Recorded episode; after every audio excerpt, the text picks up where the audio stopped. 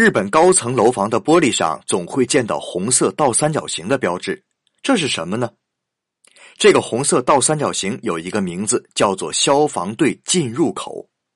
日本普通窗户为了防盗，会在玻璃中加入铁丝网，而贴着红色倒三角形的窗户则不能用铁丝网窗。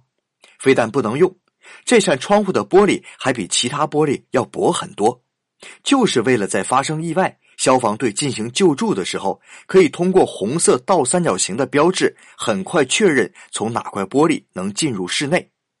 不过话又说回来了，消防队员是知道了，可小偷也知道了呀。所以，从消防队进入口进入室内盗窃的案件，在日本也是屡见不鲜。如何能在顺利救援和安全防盗之间找个折中呢？这也真是难为了日本的安全专家们呐。